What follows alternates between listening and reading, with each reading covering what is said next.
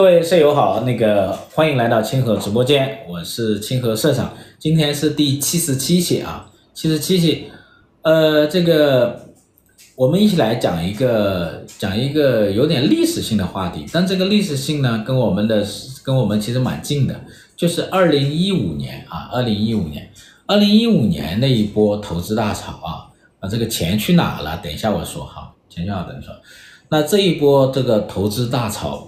跟我们当下的这个经济有很多的关系，很多关系。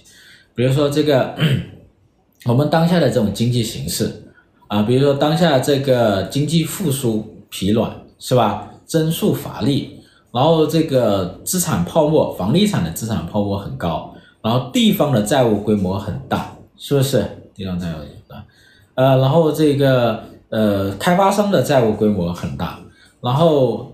民间的，就我们这个家庭部门的债务规模也很大，尤其是房贷。然后呢，这个家庭部门的这个消费和收入又不够，没有办法去带动经济增长。啊，这一系列的这么多问题，资产泡沫的问题，债务的问题，是吧？这个消费疲软的问题，收入不足的问题，经济增长乏力的问题，很多问题呢，我们都可以回到二零一五年前后去找。尤其是二零一五年启动的那一轮投资大潮，可以去找这一轮投资大潮呢？投资什么呢？概括起来就是投资土地啊，土投资土地，一个是投资房地产，一个是投资基建。房地产和基建呢，都是在土地上啊。我们说投资土地，投资土地。当然，这个还包括什么？工业园区、新城区，是吧？这个这些啊，这些都包括在里面啊。就是投资土地的这一轮大潮。这一轮投资呢，实际上是叫借债投资，借债投资，呃，投资土地、投资房地产和基建。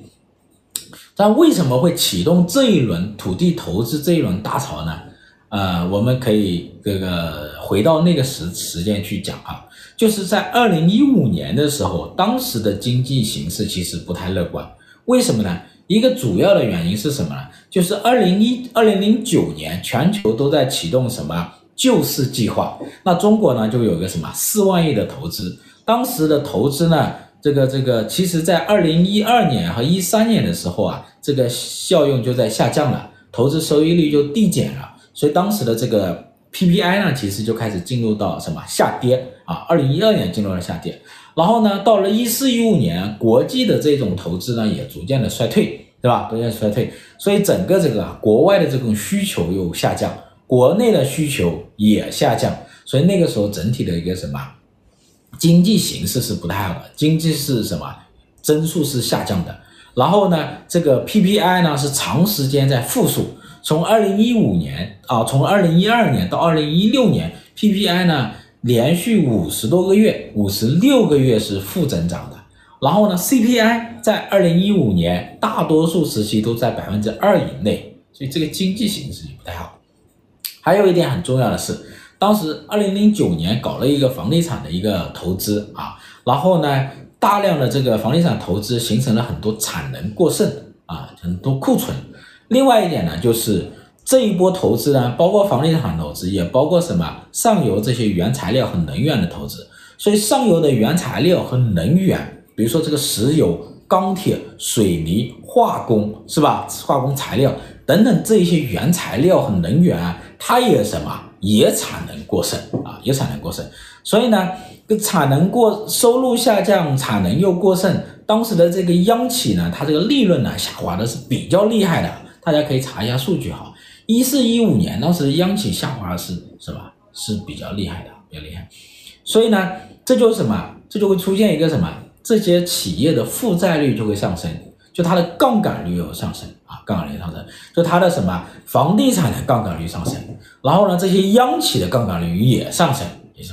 所以呢，到那个时候呢，就要什么，就要出台一些政策去解决这个问题。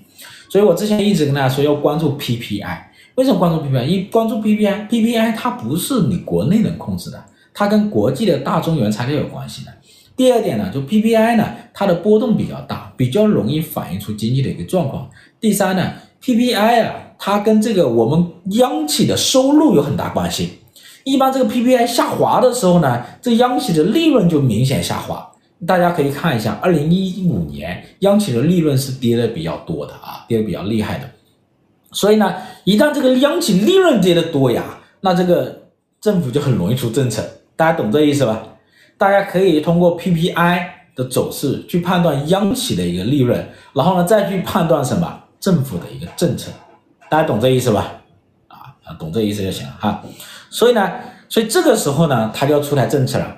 这个二零一五年底就出出台一个这个叫供给侧改革，就一五年年底提出来的就是供给侧结构性改革。这个主要的这个任务是什么？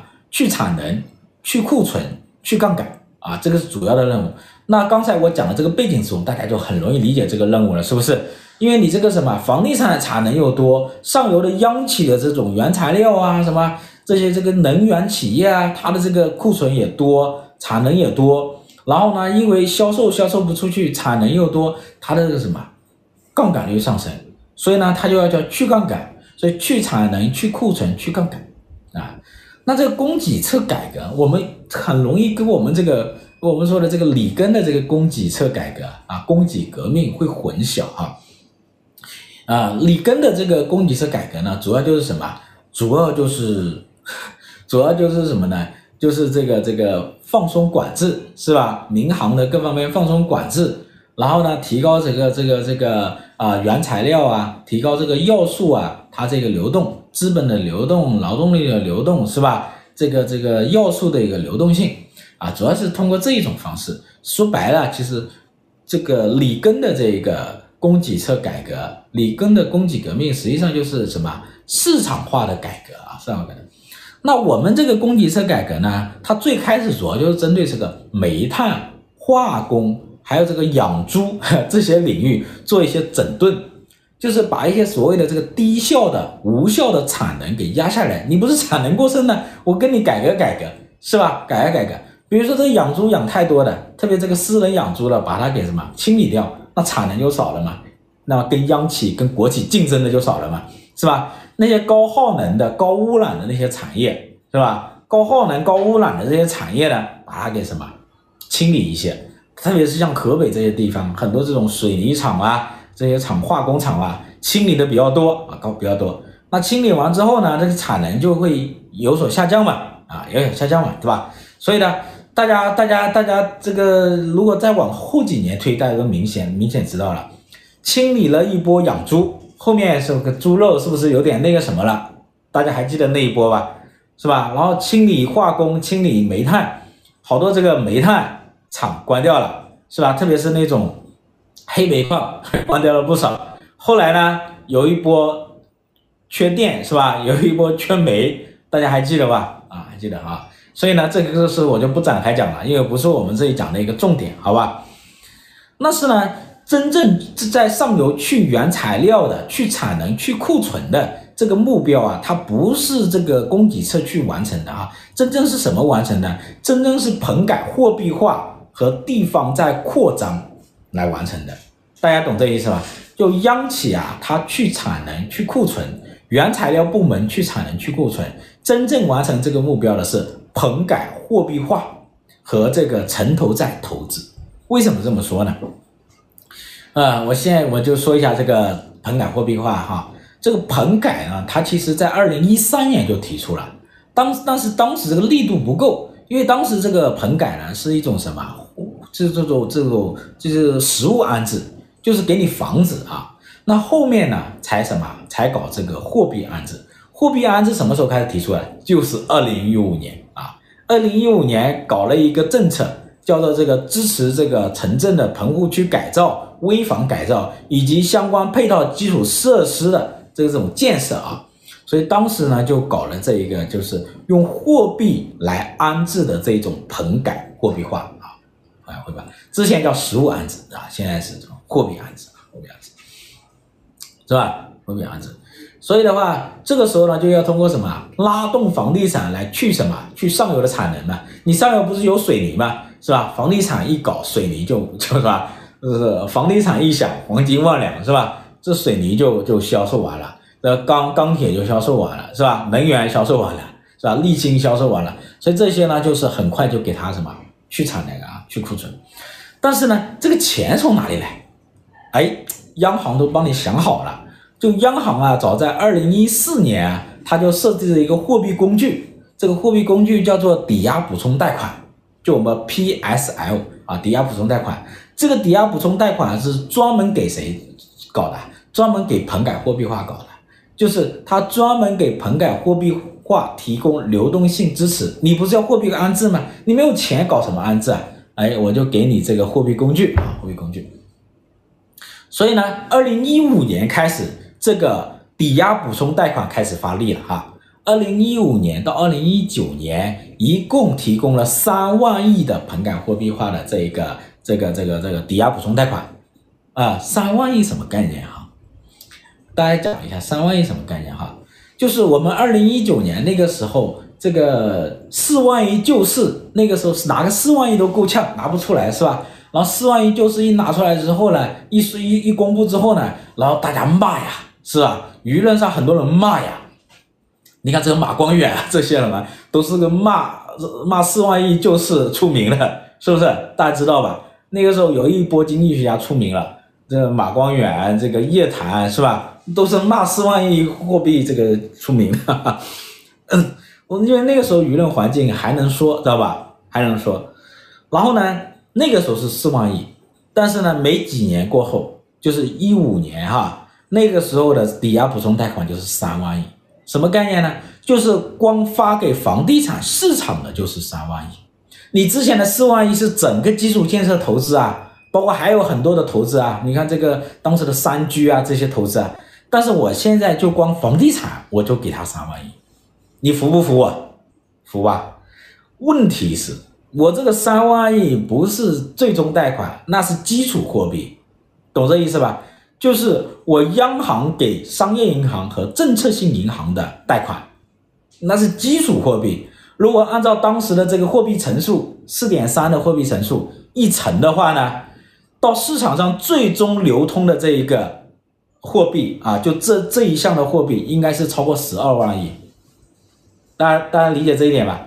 我们用这个三万亿的基础货币抵押补充贷款三万亿乘以当时的货币乘数四点三万亿，你可以推出。这项工具给市场上，就给房地产市场提供的流动性应该是超过十二万亿，啊，十二万亿，是吧？十二万亿，你说服不服？服啊，是吧？所以，所以这笔钱是很大的一笔规模啊，很大一笔规模。所以这个这个这笔规模很大，它注入到房地产，入到房地产呢，这个不只是一线城市的。是全国一线、二线、三线、四线、五线、十八线，每一线都有份啊，每一线都有份。这尤其是这个三四线城市啊，那不得了了，是吧？三四线城市和这个强省会城市，大拆大建，这个、这个、这个，它是怎具体怎么操作呢？就是这个棚改货币化，它一边它就是拆这个棚户区，它拆这个棚户区，那有一些人那个时候住棚户区的人还没房子呢。没有像现在一样啊，那些人有好几套房子啊，他们没房子啊。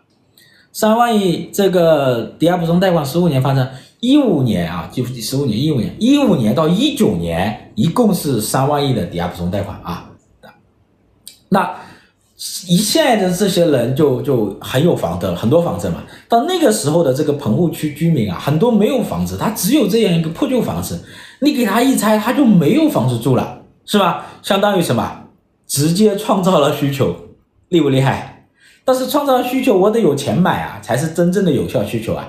那你你我拆了你房子，我给你补助嘛，是不是？直接给什么？直接给货币补助，厉害不？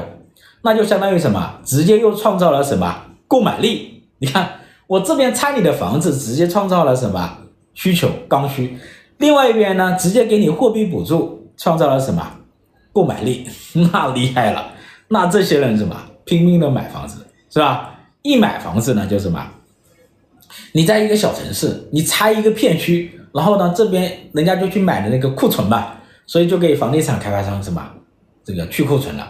那一买不得了了，那其他人着急了。你这么一买，房价就涨嘛，是吧？你注入了这么多货币，这些人手上这么多钱，一买当地的这个城市房价哪里顶得住啊？就涨嘛。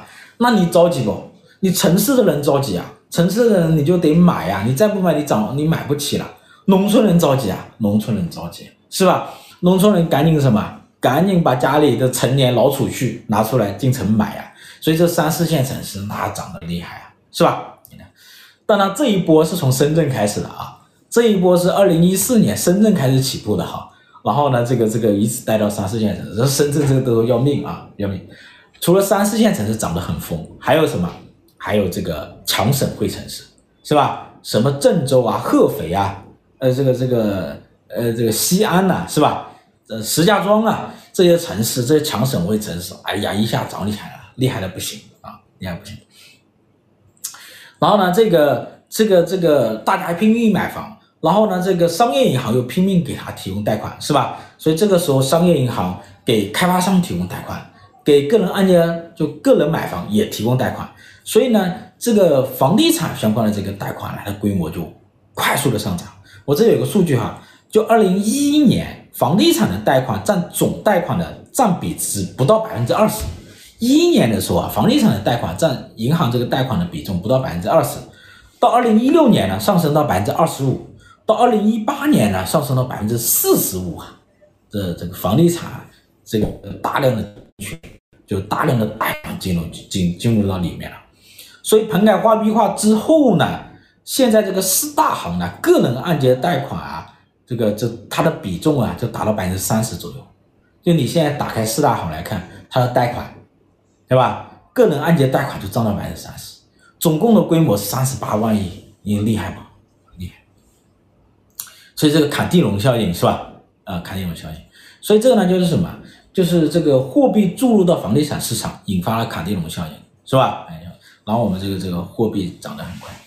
大家也可以这个帮我下面右下角点个赞啊，点个赞。听说点赞越多，人家看的越多啊，推荐的越多啊。帮我，我边讲你们边点哈，争取在我点讲完之前，你们点到十万，好不好？十万。那。这一轮呢，就激发了这个，我理解成叫全民干房地产，就是说货币啊引发了一种效应，叫坎地龙效应。货币注入到房地产，引发坎地龙效应，全民干房地产。什么叫全民呢？你比如说这个政府，政府呢就大拆大建，地方政府大拆大建，大量的征地卖地，然后这个开发新城、开发新区、开发新产业园，是吧？然后城投公司呢就融资开发土地啊，是吧？帮助政府融资啊，要开发土地，要征地啊，是吧？然后呢，商业银行呢给房地产商贷款，然后给个人贷款啊。私募，哎，大家还记得当时私募吧？私募政策当时很宽松，是吧？大量的私募的融资啊，然后投入到房地产当中。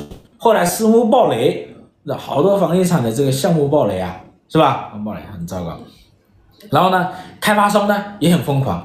开发商当时这个开启之后高周转模式，高周转模式，你看这个万科最搞搞出来，后来这个碧桂园是吧，达到了这个这个最高境界，然后恒大这些人很多人都搞这个高周转模式，高周转其实就高周高杠杆嘛，是吧？高效率嘛，就是用把钱用到极致。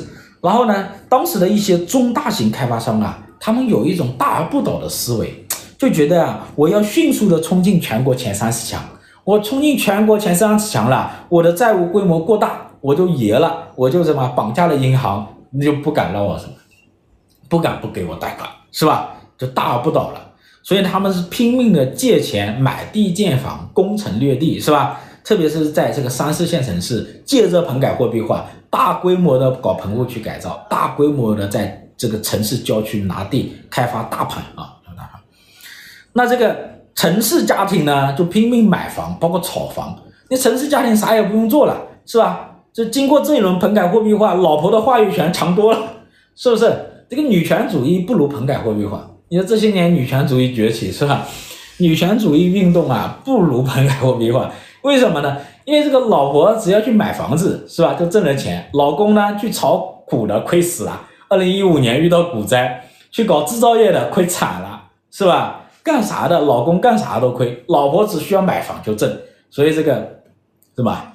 这个家庭的经济地位发生了改变，那女权的这个这女性啊，在家里权利就起来了啊。然后这个农村家庭啊，就把这个成年老积蓄都拿出来买房，是吧？啊，所以你看，就当时有一些，你看有一些家庭的孩子考了大学，然后呢，在城里找了一份工作，公务员、事业单位或者是教师，要买房啊，然后把家里的农村的成成年老储蓄是吧，六个口袋啊，六个口袋，当时樊纲说的六个口袋买房是吧？就那个时候啊，啊，那那六个钱包买房，就那个时候提出来的，樊纲同志啊，就拿出来，就把这储蓄给给弄出来买房了，所以。当时就全国各地啊，这个新城、新区、新产业园就拔地而起，强省会城市崛起，三四线城市的这个城建基建啊，一日千里，是吧？不得了啊，不得了。所以我说啊，就这一轮棚改货币化之后，这一轮这个城投债投资之后啊，三四线城市啊就麻烦了，债务一大堆，这种增长就跟不上了。如果你没有这个。没有这个这个主导产业的是吧？只是那种吃喝拉撒的城市，那接下来就麻烦了，是吧？接下来麻烦了，呃，所以呢，这个是很要命的，这是棚改货币化啊，土地投资、借债投资很重要一股力量就是棚改货币化，后面有什么？有这个种货币的一个支持啊。另外一个就是城投债扩张，城投债扩张也是非常重要的啊，城投债扩张。其实这个城投债啊，最早是源自于什么呢？源自于二零零八年的这个金融危机是四万亿救市，这跟之前跟大家讲过哈，四万亿救市啊，当时的央中央提出要四万亿的资金，中央只能拿出一点八万亿，剩下两万多亿呢要地方出，当时地方没钱啊，也没这个预算啊，也不知道会发生金融危机嘛，是吧？然后呢，因为受这个旧的预算法约束，这个旧的预算法它是不允许地方政府你直接向银行贷款，你直接什么？发债券都没有资格，那怎么办？然后到二零一四年，啊，到二零零九年，二零零九年央行就出台了一个政策，就支持地方成立这个城投平台，那时候叫融资平台啊，成立融资平台去借钱，帮助地方政府获得这个配资。所以呢，城投公司就这么来的。啊，城投公司。当时是为了什么？给这个四万亿配资的啊，配资的。但是呢，这个魔盒一打开就不得了了，这个城投债、城投企业就拼命的成立啊，城投债就拼命的发啊，城投贷款就什么？拼命的拿啊，所以到二零一四年的时候，这个城投债的规模太大了，然后涨得也太快了，风险也突出来了，所以当时中央啊，他就意识到这个问题，所以当时中央是出了政策的，就是什么抑制地方城投债的一个增长，因为这个问题很简单嘛，就是你地方政府。政府的信用，特别是省级政府本来要好的，结果省级政府没有资格发债，一个城投企业有资格发债，一个城投企业可以融资。你比如说像这个一些县级的城投企业都可以去贷款，是吧？所以这个明显这个信用跟债务是不对等的，大家懂这意思吧？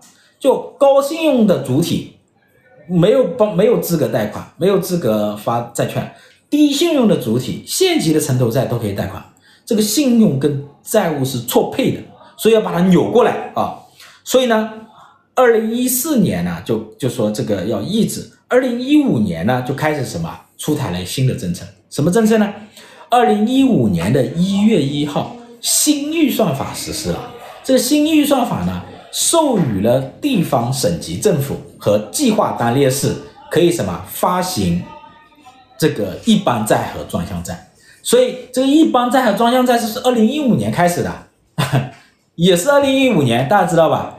当时搞这个债的目的是什么呢？一个是什么？一个是地方政府去发行一般债和专项债，减少对城投债的一个什么依赖啊？减少对城投债的一个依赖，这一点很重要的。然后呢，把一些原来这种非标的债务，通过这个专项债一般债的这一种。置换债给置换过来，把它纳入表内啊，这个是对的啊，这是对的，这是这么做的。但是呢，这里面还有一个很重要的目的是什么？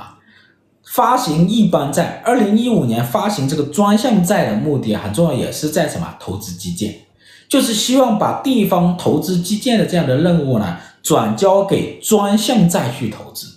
所以从二零一五年之后呢，就大规模的发专项债。你看这些年都是两万亿到四万亿啊。地方一年发两到四万亿的专项债，你像去年是吧？两万亿到四万亿，所以这两万亿到四万亿的专项债多少在投在基础基基础设施投资当中呢？超过五成，去年百分之六十都投投到基建里去了。所以呢，二零一五年新预算法的实施，地方政府大规模的发专项债，也开启了新一轮的基建投资。大家懂这意思吧？所以二零一五年搞这个专项债的发行啊，本来是想什么解决这一个非标债务的问题、隐性债务的问题、城投债的问问题，但是呢，也推动了新一轮的基建投资。啊，也就是债务基建投资、城投债，而不是这个专项债基建投资。好，问题是什么呢？问题是省级政府大规模借专项债、大规模投资基建的同时，这个城投债它也没少呀。城投债不仅没有少，还大规模的增加了。就是这一边省级政府大规模的增加一般债和专项债，大规模投资基建；另外一边呢，城投债没按住，不但没有按住，还比之前更猛。城投债的债券发行和信贷扩张更厉害啊，所以呢，这一边城投债隐性债务又大规模的膨胀，尤其是二零一五年之后膨胀的更厉害，这是为什么？啊，这是为什么？表面的原因是这样子的，我说表面原因啊，表面的原因是这样的，因为二零一五年启动的这一波棚改货币化，是吧？它需要什么？政府需要征地，需要货币，是吧？需要去操作，它怎么操作呢？它需要城投公司去操作。城投公司呢，它是像什么？比如说这个呃，棚改货币化的资金抵押补充贷款，它发给什么呢？发给政策性银行或者说商业银行。然后呢，城投公司向这些政策性银行、商业银行贷款，获得贷款之后给政府融资，帮助地方政府融资，帮助地方政府什么？棚改货币化。当帮助地方政府拆地征地，所以大家明白没有？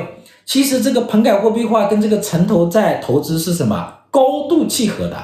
你可以这么理解，在整个房地产链条当中，城投企业其实是什么？是处于上游，它是帮助企业融，帮助政府融资，然后帮助政府什么？拆地征啊，征地和土地开发。懂我这意思吗？它相当于是整个房地产企是从这个房地产链条的上游，也是什么资金的来源方，也是什么项目的发包方。大家懂这意思吧？懂这意思啊？所以房地产企业搞出了这一个高周转模式之后，其实地方政府和城投企业也进入到里面了，啊，也进入到里面，也进入到高周转里面了，是吧？这里面有个很重要一点是什么？地方政府呢也在借助什么房，借助城投公司的融资去大拆大建，去搞棚改货币化，然后获得什么土地财政，获得土地财政。这土地财政包括两个，一个是土地转让金收入啊，就是土地使用权的出让金收入；另外一个是什么？跟土地和房地产有关的一个税收。所以这个期间，二零一五年到二零一九年这个期间，地方政府的土地财政收入是快速增长的，土地财政的依赖度也是大规模增加的啊。那么你看，地方政府要钱，城投企业也要钱，开发商也要钱，家庭买房也要钱，那这个钱从哪里来呢？就更就我们说都从什么银行贷是吧？从商业银行贷款是吧？但问题是商业银行的钱从哪里来？有些人说我商业银行可以什么？可以自己派生货币是吧？派生货币，但是呢，归根结底，这个商业银行的钱哪里来的？归根结底，商业银行的钱还是从央行这里来的，对吧？央行给了基础货币，然后呢，他们派生货币就形成货币乘数嘛。归根结底，它是还要从央行这里，因为央行才是什么？才是这个国家这个货币的什么供应方，而且是唯一的供应方。那我们再来最后一个，我们再来瞧一瞧央行是怎么把这个钱印出来的哈。哎，这里也要注意哈，央行又有它的一个政策哈。就过去啊，就央行啊，它是在改变了自己发货币的一个方式。央行呢是改变了自己发货币的一个什么？这个发基础货币的一个方式。过去呢，央行是按照什么？按照外汇外汇账款来发发货币的。就是我收美元，然后什么发人民币，就是外汇占款是我们这个央行资产负债表中规模最大的，最高的时候应该占到了百分之八十一啊，百分之八十一。但是呢，二零一二年之后，央行改变了货币发行方式，取消了什么强制结汇，就是不要求企业将外汇卖给什么商业银行，同时也不再对商业银行进行强制结汇。这什么意思呢？就是就是说我之前是从你央行这里，从商业银行那里收外汇，然后再给你人民币的，我现在不用外汇了，我现在什么？我现在需要有一些票据，啊，所以我收票据，所以我们要注意时间点哈。二零一五年开始，二零一五年虽然这个政策是一二年开始改的，但是二零一五年开始，央行资产端的外汇占款的比重就开始明显下降，然后呢，对存款性银行债权的比例就明显的上升。大家懂这意思吧？那这有什么区别呢？这有很大的区别的哈，如果是收这个外汇占款来发行人民币的话，这是有刚性约束的，就是你必须有美元，你才能发行人民币啊。所以这个时候的人民币信用是更高的，相当于你跟美元什么，你拿美元作为资产，你的信用之锚是美元，你必须拼命出口，你必须大量的什么赚外汇，所以你的根子是什么？是美元，你这个根子是什么？再往里面说就是什么？就是你这个出口制造能力吧，是不是？所以呢，当时的人民币是建立在我们的出口制造能力的基础之上的，这一点是很关键的。但是换了之后呢，商业银行不需要拿美元去什么向央行获得基础贷款了，它只需要什么拿票据，比如说国债啊，比如说它的应收账款啊，这些票据拿什么给银行啊，给给给中央银行，给人民银行。就可以获得基础货币啊，基础货币，这就相当于什么？就相当于释放了商业银行的一个这个这个贷款啊，贷款能力、信贷能力。那商业银行就可省可以什么？商业银行就不需要非得拿着美元就去换你的货币了，基础货币啊，我拿票据就可以了。所以呢，从一五年到一五年开始啊，所以这个外汇占款下滑的比例比较大。我记得大概下滑了百分之二十五左右，那相反的，对存款性银行的债权的比例就上升了百分之二十五，那这个商业银行的信贷的能力、扩张能力就被释放出来了。所以你们去看一下数据哈，二零一五年开始，商业银行的信贷的规模就快速的增加，大规模的增加。然后你们再看另外一个数据，广义货币就 M 二就快速的增加，因为广义货币很多是靠什么？很多是靠商业银行来创造的，靠商业银行创造，市场的流动性其实非常充裕的啊，这一段。那这里面你们也可以看另外一个数据哈，在二零一五年之前，中国这个房价的走势跟这个狭义货币就是 M 一是比较接近的啊，比较接近的。M 二零一五年之后呢，中国这个房价的走势呢跟 M 二是比较接近的，所以呢，二零一五年之后这个房价很大程度上是什么？商业银行的信贷来推动的。那商业银行为什么有这么强的信贷扩张能力呢？是因为中央银行在这之前换了一次锚，是因为商业银行它换了毛，商业银行改变了货币发行方式，大家懂这意思吧？懂这意思啊？好，到这里我们总结一下哈，二零一五年前后到底发生了什么啊？我们可以从货币、财政。呃呃，就金融和财政两个政策来看哈，你看这个棚改货币化这个政策，首先是货币化的安置，替替代之前的货物安置、实物安置，来刺激房地产。这第二个的话呢，就是什么？抵押补充贷款是吧？抵押补充贷款，央行专门为棚改货币化设置了一项工具，抵押补充贷款。二零一五年到二零一九年三万亿。如果乘以这个呃货币乘数，当时货币乘数四点三，就超过十二万亿。那第三个政策，二零一五年的专项债一般债的发行，专项债、一般债、一般债发行，在二零一五年之后呢，这个省级政府的这个债务扩张能力就大大增加了。所以呢，二零一五年开始，省级政府的这个专项债融资就开启了新一轮的基建投资，这大家懂了哈。再接下来一个政策是什么？接下来这个政策就是。我们说的这个央行，它更换了什么？更换了它货币发行方式啊，更换了锚，激活了商业银行的信贷能力，然后商业银行呢的信贷能力扩张之后啊，提供了大量的流动性、大量的信贷，支持了国民经济的各个部门加杠杆，包括开发商、包括地方政府、包括家庭部门啊这样。所以呢，很多人会感到奇怪啊，明明不是去杠杆、去库存、这个去去去产能的嘛，哎，结果越去越多。哎，我跟大家讲啊，并不是越去越多哈，我跟你讲哈。央企，特别是能源的材料部门的，他们的杠杆是降下来了，他们的库存也降下来了，他们的产能也降下来了，他们的利润大幅度增长了。大家可以查一下数据啊，大家可以查一下数据啊，PPI 也涨了，PPI 也涨了，他们的杠杆是降下来的，他们的库存，他们的这个产能是降下来的啊。但是呢，开发商的杠杆上去了，家庭部门的杠杆上去了。企业部门的杠杆上去了，地方政府的杠杆上去了，城投企业的杠杆上去了，啊，哎，很多人会觉得奇怪啊，为什么这个开发商他去了库存之后就行了，他怎么拼命的扩张呢？货币刺激啊，就是在那个时代人，人人都会懵，知道吧？就是你觉得你这个楼盘，只要你一开，只要你一拿地，高周转，六个月之后，你就什么？你就什么？黄金万两。你是许家印，你忍得住吗？你许家印，你忍得住吗？忍不住啊！那地方政府也要业绩啊，也要财政的收入、土地财政收入啊，他们也在拼命的什么棚改货币化，拼命开发新园区、新城、新城是吧？也大量的什么大量的投资啊，城投企业呢也拼命的向什么地方银行贷款啊，是吧？而且这个还是地方政府能控制，所以呢，地方政府的杠杆也上去了，城投企业杠杆也上去了。家庭部门，家庭部门更是啊！你是卷入到这种房地产大潮去了，你怎么办呢？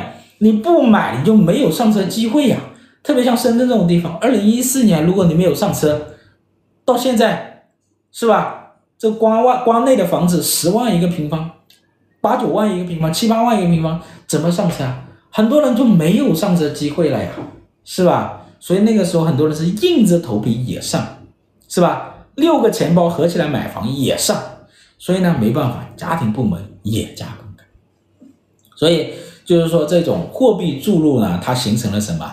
形成了坎地龙效应，最后出现了房地产通胀，所以这一轮呢，就土地投资、土地借债投资、房地产投资和基建投资形成了什么？形成了这个房地产通胀。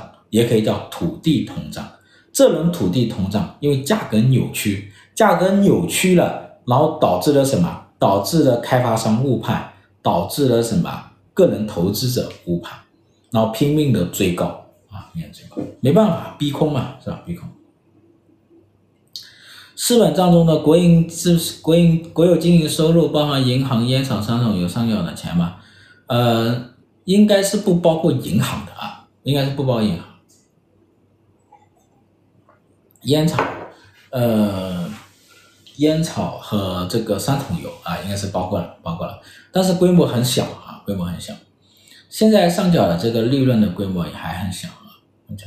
所以这里面呢，就是总结一下，就是这里面这一轮的二零一五年启动的土地投资模式，土地投资大潮，房地产和基建，实际上是财政和货币是吧，共同有推动的。财政这一边是借债，货币这一边是央啊、金融口这一边是提供资金和信贷啊一起来操作，嗯，这些钱比例很小，这钱都在哪呢？都在央企的这个这个账户里面嘛，是吧？只要是已经只要是已经下来的，就是已经对外公开的，在他们账户里面，好吧？只要是对外公开的，其他的。包括其他我们没公开的，比如说员工福利啊、发奖金啊啊这些啊，嗯这些，包括大规模的投资和扩张啊，这些都是用了什么央企赚来的钱。就央企赚来的钱，有一些是发奖金了，有一些是发福利了，有一些是投资了啊，有些是大央企有钱嘛，就开始搞各种投资啊，都是，嗯，那大家可以可以理解一下，二零一五年之后到底发生什么？实际上是棚改货币化和城投债的投资共同推动了一轮土地的投资大潮啊，基建和房地产投资大潮，然后货币政策、财政政策呢，在这里面起了很大的一个推动作用啊。那这一轮的借债投资大潮，其实改变了中国的经济啊，改变中国经济。有时候会在想，如果二零一五年不启动这一波，情况可能不会这样。但是呢，如果你理解它根本的原因，你就会发现，这很难避免，是吧？很难避免的，很难避免的。嗯，呃。接下来呢，就是三大部门的杠杆率很高，这个我就简单说一下了哈。就是二零一四年到二零二二年，居民部门的杠杆率百分之三十五涨到百分之六十二，非金融企业的杠杆率从百分之一百四十二涨到百分之一百六十，地方政府的杠杆率从百分之二十四涨百分之二十九，宏观经济的总体杠杆率从百分之二百一十七涨到二百七十三，很高。你看家庭部门的负债。家庭部门负债，二零一四年家庭部门才才二十多万亿，是吧？负债率百分之三十，百八十三，后来迅速增长，然后到现在是百分之七十啊，百呃七十五万亿，从二十多万亿涨到七十五万亿啊，负债率涨到百分之一百四十三，这个很很很厉害啊。债务率啊，债务率啊，那我们现在房贷都是多少？房贷都是三十八万亿啊，是吧？我们一家庭部门一个月光。利息是多少钱？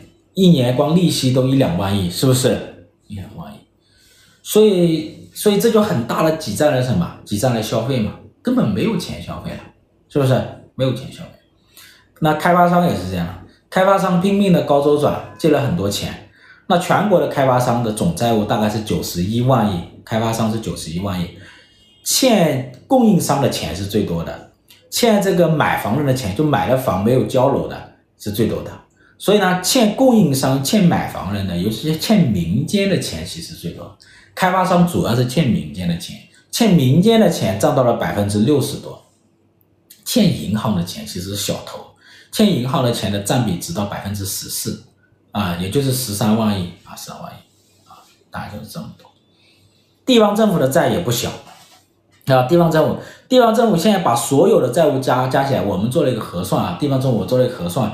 大概是九十二万亿，地方政府现在显性债务就三十五万亿，显性债务就包括一般债十五万亿左右，然后这专项债二十万亿左右，专项债二十万亿，大家大家想一下，专项债，专项债二十万亿左右，专项哪里来的？还记得吗？二零一五年启动的一轮省级政府的这个借债，借一般债和这个专项债，而这个专项债呢，百分之五十投到基建了。所以，二零一五年地方省级政府启动的一轮基建投资，主要就是什么？专项债的一个融资投资啊。所以呢，这一般债、专项债到现在加起来三十五万亿。问题是你这个一般债、专项债三十五万亿增加之后呢，你这个城投债也在快速增加呀，是不是？到去年年末，城投债大概是五十多万亿啊。所以，城投债、专项债、一般债加起来九十多万亿，地方债。这里面很重要的一点是什么呢？这种高杠杆的资源集中的投资啊，它其实就是一种计划经济嘛，就把资源集中到土地上，集中到土房地产上，集中到什么基建投资上啊？它扭曲了这种经济结构，恶化了这种市场经济啊，市场经济。这个扭曲的经济结构包括什么呢？包括宏观经济结构，也包括收入结构。宏观经济结构，比如说你这个投资比重太大了，投资比重不断上升，是吧？消费比重呢持续的下降啊，消费比重下降。有一些年，二零一五年有一些年之后，消费比重似乎在增加，但是呢，这只是表面的，实际上是什么呢？实际上是房地产的投资带动了房地产相关的消费，并不是老百姓的平日常消费。老百姓的这种衣食住行，文化旅游消费，是因为把很多钱买了房，买了房又要装修，装修又买家电家具，所以呢，一五年之后看起来有一波消费的增长，实际上呢还是房地产啊，还是房地产，所以呢，家庭的这一个消费这个比例很低啊，消费比例很低。那为什么家庭的消费比例很低呢？就是收入结构啊发生了改变，那。投资，你集中资源去搞投资，跟市场经济、跟消费带动的市场经济，这个结构是不一样的。你集中资源去投资，这个钱，你说各个部门都在借债，钱到哪里去了？钱肯定是落到有一些账户上吧，是吧？比如说投一个亿的项目，是吧？投一个亿的项目，那这一个亿，我我举个例子哈，一个亿的投资项目，那这一个亿，我我假如说是，假如说是这个项目我接了，是吧？我接了一个亿，然后我再转包，转包给别人，那别人又在转包，别人又在转包啊，转包完之后，是吧？最后那。这个钱主要不就是落在我们这些包工头是吧？和一些人手上嘛，是吧？一些人手上嘛。所以呢，这个财富结构发生变化。但但是，假如这一个亿是减税或者发钱的方式发到我们无差异的发到我们家庭部门，所以这个结构就不一样，明白吧？所以呢，强投资、重投资，它实际上是什么？恶化了收入结构，这是一个。还有一个很重要的是什么呢？这个房地产啊，房价上涨，实际上是削弱了家庭部门的一个购买力，知道吧？削弱家庭部门也相当于是什么？也恶化了、打击了这个收入结构。所以这里面也很重要的，一个是房地产的通胀，这个削减了这个家庭的购买力；另外，这种投资模式过度集中的投资啊，这个强化了收入结构。所以呢，这样就会导致普通家庭的，他的收入不足啊，从家庭收入。但有一部分人确实有钱。大家最近看了这个招行的他的一个二零一三年的中国财富报告嘛？中国私人财富报告，大家看了吗？就在中国这个超过一千万可投资资产的，不是不是固定资产，是一千万以上的可投资资产的这一个人有多少呢？有三百一十六万人，啊，三百一十六万人，他手上拥有的可投资资产超过一一千万，不是固定资产，是可投资资产。他们这些人三百多万人加起来，他们手上有多少钱呢？可投资资产？达到多少呢？达到一百零一万亿，就他们手上有一百零一万亿的可投资资产，厉害吧？啊，厉害吧？所以这样就会导致什么？收入结构。所以收入结构的问题也是现在消费低迷的一个很重要原因啊，很重要原因。是这个问题。所以根本上来讲，我们再去复盘这一个二零一五年这一轮投资大潮，根本上来看的话呢，就是我们这个这个财政和银行系统的一个软约束的问题，就是没什么去约束。这个财政和银行系统，啊，那银行系统拼命发货币，财政系统拼命借钱，出现这种情况，那要什么约束呢？最好的约束就是刚性约束。什么是最好的刚性约束呢？价格就是最好的刚性约束。比如说利率自由化，银行自由化竞争，那利率自由化、利率市场化之后呢，它就可以抑制什么？地方政府过度借债。比如这个城投债，明显是什么？明显是债务规模很大了，这个城投公司明显是信用不好了，我就什么不给他贷款嘛，是吧？不给他贷款了，那它可以抑制，也可以抑制银行过度放贷嘛。比如说你这个银行，你必须是按照你的利率来什么来决策的，必须是按照什么风险来决定是不是放贷的，而不是什么，而不是听领导的。所以你的银行市场化之后呢，也可以保护银行本身，是吧？过度的放贷，所以利率市场化可以抑制商业银行过度放贷，可以抑制地方政府和城投企业过度借债。还有就是汇率市场化，汇率市场化可以抑制中央银行过度印货币，是吧？你越印货币，人民币越跌嘛。那你的人民币如果是自由交易的话，是吧？资本自由流通的话，汇率自由化的话。你就会抑制你嘛，你就不敢随意发货币嘛，你还敢搞三万亿的抵押补充贷款吗？可能会少一点，是吧？少一点。所以的话呢，所以最好的约束是价格约束、刚性约束啊，这一点是很重要的。所以呢，要加大这种垄断的改革，是吧？要让这个汇率、利率和银行都市场化啊。当然，政府的财政的监督、债务的监督，当然肯定也非常重要啊，非常重要。所以我们在复盘这一轮投资大潮的时候，就会发现，呃，好多问题并不是市场的问题，反而是市场啊被轻视的问题，市场被干预的问题啊，是被干预之后市场的价格失灵啊，失灵这一系列的问题。约束机制、风险警示机制失灵了，所以呢，我们反过来要反过来操作。嗯，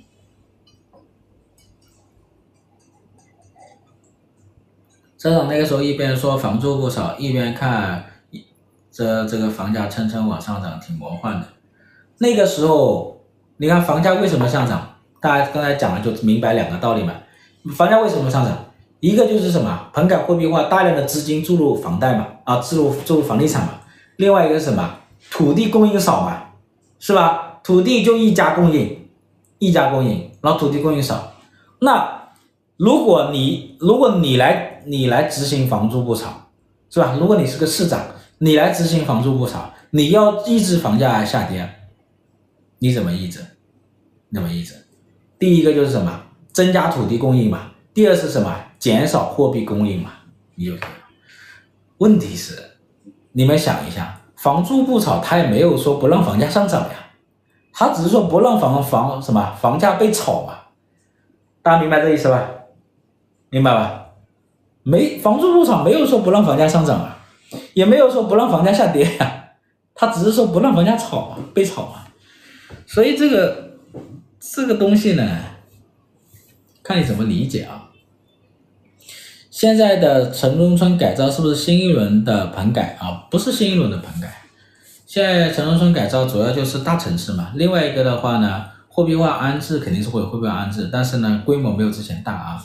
我说的是相对规模，相对规模。第三个就是什么呢？第三个就是这一轮呢，可能很多都是不一定是大拆大建，可能很多就是改装一下，完成保障房任务啊。打破垄断不是砸人家饭碗了，人家不得跟你急才怪。但是你这么垄断的，你也抢我们的饭碗呀，是不是？所以呢，这个权利是靠争取的啊，权利靠争取。社长刚才那个报告哪里可以看到？你们网上可以搜一下，招商银行的最近发布的这个叫呃，招商银行发布的二零二三年中国私人财富报告，大家可以看一下啊。好像我今天我录了一个视频，你们可以在我们的视频号里看一下。我录了一个视频哈，就是接下来房地产这个是否放开限购是关键啊。你看现在大城市的房价是吧？大家都很关心会不会上涨。这一轮大招出来之后，这个利率也下降了，首付比也下降了。那大城市关键就是它限购会不会放开啊？如果限购会放开，外面的资金就会进北上广深啊。那北上广深的核心区的房价还会涨的，所以关键看限购啊，限购就变得很关键了。你钱已经准备好了，是吧？首付比也下降了，门槛也降低了，利率也降低了，鼓励人加杠杆了。那关键是有没有资格嘛？如果你给他资格，这些这这些人有钱啊，你看三百多万人一共有多少可支配可支配的这个财富？一百零一万亿啊，他们手上拿的钱可以说是什么？磨刀霍霍，所以啊，这个限购政策变得很关键，对北上广深来说。社长以后就业的话，还推荐私企吗？是不是还是过央企比较稳一点？对我个人来说，只对你个人来说啊，只对你个人来说，不不跟大家讲，只对你这个罪责马讲啊。私企的话呢，也要进大私企啊，大一点的私企。虽然现在大私企也在裁。但是呢，未来你要稳定一点，还是大私企啊？因为这个小私企呢，现在真不好混，不稳定啊。央企的话，如果你适应那个环境，想能够追求安稳的一点的收入，你也可以去啊，也相对稳定一点啊。当然，你也要接受外面好多人说要打破央企垄断，知道吧？你不要你进去之后过几年安稳日子，或到人到中年，是吧？又打破央企垄断。这个你也你也要得这个预期，好吧？请问社长，一直发债可行吗？比如说五十年、一百年国债啊，不行啊，你发债得有人买啊，是吧？你发你发债行不行？关键看什么？不是我说了行不行，也不是别人说了行，是大家说了行不行？比如说我发一百年的债，我发一个永续债，无期无限期债，就是你们买不买？你们不敢买啊？你不敢买，说明就不行嘛。所以呢，就不是我说了算哈，那得大家说了算。经济学的角度就是说，从价格来看，你这个债务供应是不是可以持续啊？我们要用经济学的思维看这个问题啊，不能凭凭张嘴说啊。虽然，工程总包公司太难了，收不到钱是吧？社长如何评价二零二三年上半年人均收入仅为漂亮国的百分之九点九？两国的收入分配有何不同？唉，我们的这个 GDP 应该是别人的百分之六十多了，是吧？人均收入跟别人还差得远。这一点就很重要，就是你经济的 GDP 最后去哪里了？发展经济这么多 GDP 去哪里了？是吧？那最后有多少是落到家庭部门，有多少是落到个人口袋？这里就变得很关键了啊！就收入分配很重要，所以你们怀不怀疑市场经济的收入分配问题了呀？怀不怀疑？啊，你们说美国的贫富差距大，美国贫富差距是大，是的。但是为什么美国的这个家庭的可支配收入占到了它 GDP 的百分之七十多呢？我们国家 贫富差距大还是小？那我们国家家庭可支配收入占 GDP 的比重只有百分之四十多，大家明白这意思了吧？明白了吧？我们说美国贫富差距大，肯定是大，是大呀。那但是美国的很多 GDP 落到了家庭部门。啊，这也很关键的。所以大家想贫富差距的时候，先要想贫富差距到底是谁与谁之间的差距，懂了吧？到底是个人与个人之间的差距，还是个人与谁的差距？大家要懂这意思啊！大家懂了吧？有钱人愿意为什么呢？房租不炒是放开接受才刺激。以前听声音以为社长是老头儿，没想到这么年轻帅气，是吧？以前声音嘛，现在声音也有点偏那个什么，偏老，是不是？限购迟早放开啊！未来汇率怎么样？你未来降息肯定是啊，就是发货币还是持续的，所以这个汇率呢，从长期来看，它还是会往下走啊。